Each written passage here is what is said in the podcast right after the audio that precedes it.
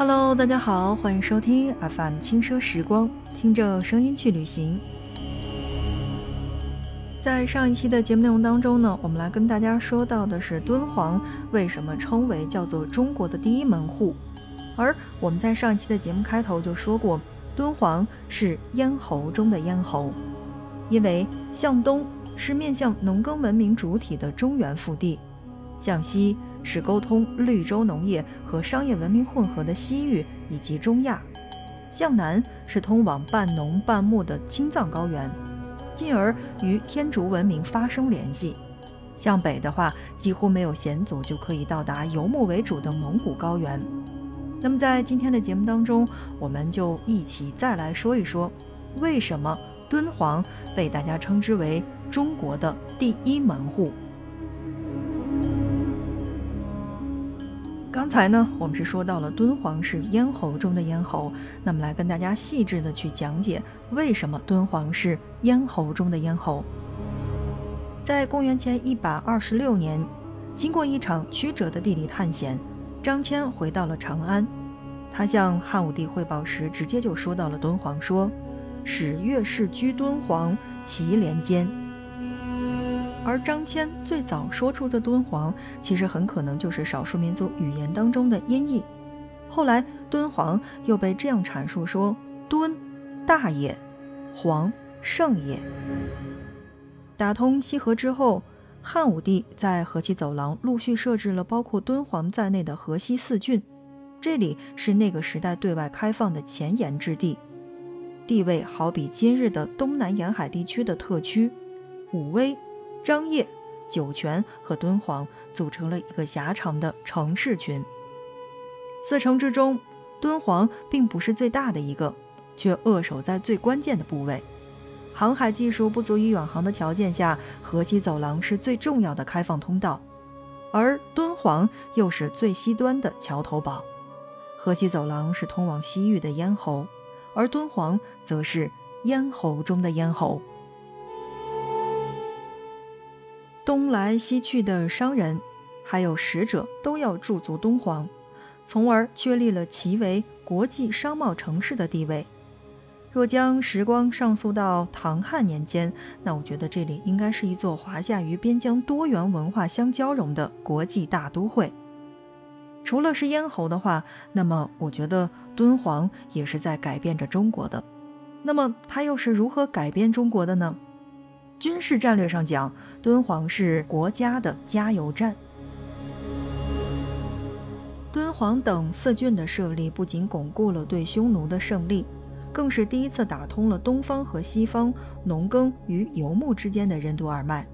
河西走廊是中原文明伸向大漠的一条手臂。敦煌所在的绿洲是位于拳头的部位。汉帝国向西开拓的时候。这个宝贵的绿洲就是最近的一个加油站。史书上记载，敦煌北部是水有玄泉之神，说的是敦煌西部有一处叫做玄泉的山水流出，实则是神奇。此地位于敦煌市与安西县的交界处，曾经坐落着那个时代最大的驿站之一，叫做玄泉至。玄泉至背向山体，面向大漠。附近流出的山泉为其提供了水源，而在上个世纪的九十年代，玄泉制的遗址出土了大量的竹简以及各类生活用品，已经达到了两万余件，可见其当年的繁忙。这是一座集邮局、驿站、军宝、招待所为一体的多功能的机构。出土的竹简记载着年代显示，它的使用延续了近四个世纪。《汉书》记载，二师将军李广利远征大宛，曾屯六万大军于敦煌，携十万头牛、三万余匹马，从敦煌出发西进时，征集运送粮草的畜畜就有一万多头以上。有了敦煌这个补给站，汉帝国才能顺利将整个西域纳入管辖范围之内。汉代之后，尽管天下出现了纷争。但北方王朝和西域、中亚的沟通始终是没有中断的。在经济商贸上，敦煌是中转集散地。丝路畅通之后，敦煌随之成为了东西方的商品集散地。经过长途跋涉，绿洲里的敦煌是进入河西走廊的第一站。进入西域大漠之前，这也是中原商人还有物品离开河西走廊的最后一站。汉唐时期的敦煌是那个时代最大的通商口岸之一。敦煌城里常有丝绸等商品去列于街市，各国的商人云集。正所谓“驰命走驿不绝于十月，商胡贩客日款于塞下”。东西交往中，敦煌是文明的十字路口，许多地方都号称是文明的十字路口，敦煌就是其中之一，而且地位极为特殊，因为其地理位置是其他地方所不具备的。那么，我觉得对于这种敦煌的特殊地位，季羡林先生就有一句经典的表述说：“中国、印度、希腊、伊斯兰这四个文化体系汇流的地方只有一个，就是中国的敦煌和新疆地区，再没有第二个。”好的，正在收听到的是 FM 轻奢时光，听着声音去旅行。那在今天的节目内容当中呢，我们来跟大家一起说到的是敦煌为什么被我们称作叫做中国的第一门户。盛世之时，敦煌是丝绸枢纽，也是国家门户；而在乱世之时，它又勇于担当，成为了中华文明的避难所。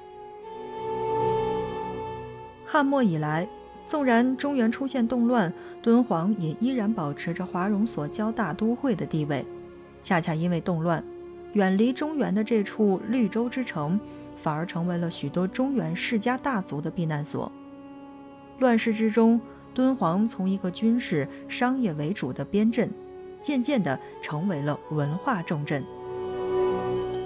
敦煌城南遗留的一个巨大的文化宝藏，它以雕塑、绘画、文书等多媒体的方式。形成定格了敦煌乃至中国从汉代到元代的文明成果，而同时这里呢也有无数个中国之最。从公元四世纪的十六国到十四世纪的元代，莫高窟连续开凿，至今这里保存了七百三十五个洞窟，面积四点五万平方米的壁画，还有两千四百一十五尊泥塑的彩塑。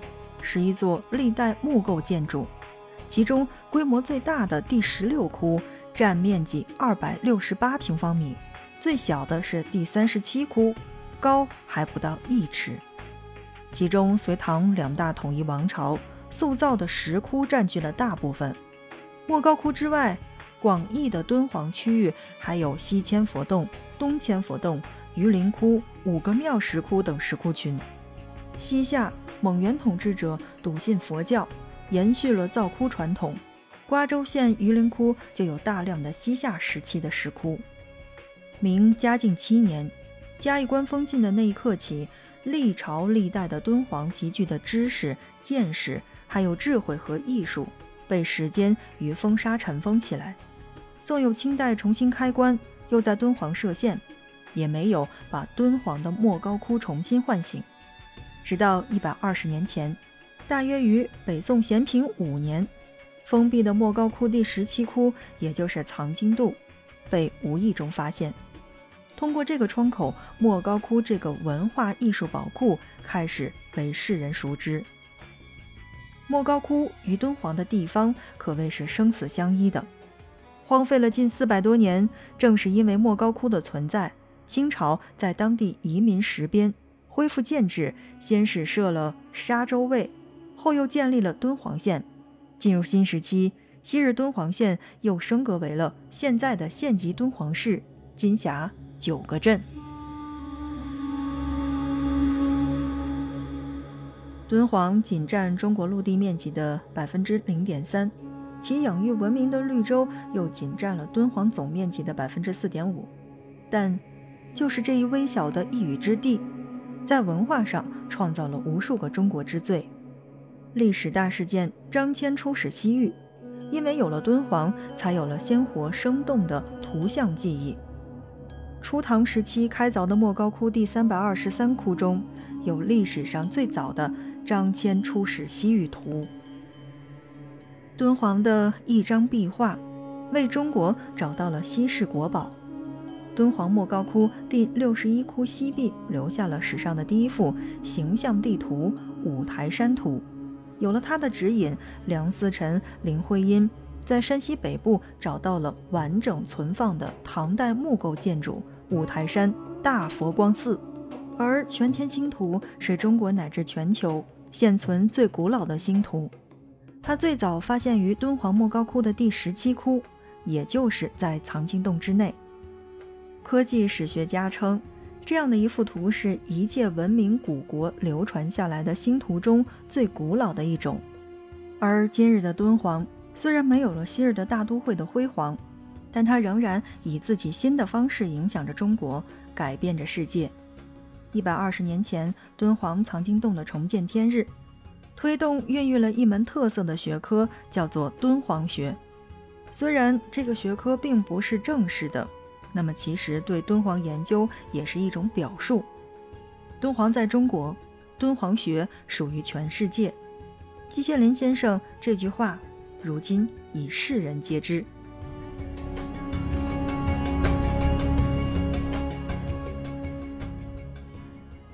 好的，正在收听到的是 FM 轻奢时光，听着声音去旅行。我们用两期的节目内容时间呢，从古代的国家门户。到今日的国际显学，两千多年以来，时代在变，但敦煌的本色依然是它。我们在今天的节目当中跟大家说到的是敦煌何以为中国的第一门户。那我相信大家听完这两期节目，是不是在有限的时间之内想去敦煌逛一逛呢？最好的方式是可以走大西北环线。那如果你没有这么多的时间的话，其实完全可以飞机直飞敦煌去看一看莫高窟。好的，看看时间，我们今天的节目就是这样了，感谢大家的收听。那如果你觉得这一期的节目还不错的话，欢迎你的分享，让更多的小伙伴们听到我们的节目。当然，如果你依然觉得对旅行是有兴趣的话，那不妨来点击订阅我们的节目。你的订阅和点赞。是对我们节目的最大的支持。那么我们下一期要讲哪里呢？欢迎继续锁定。今天就是这样了，我们下一期不见不散。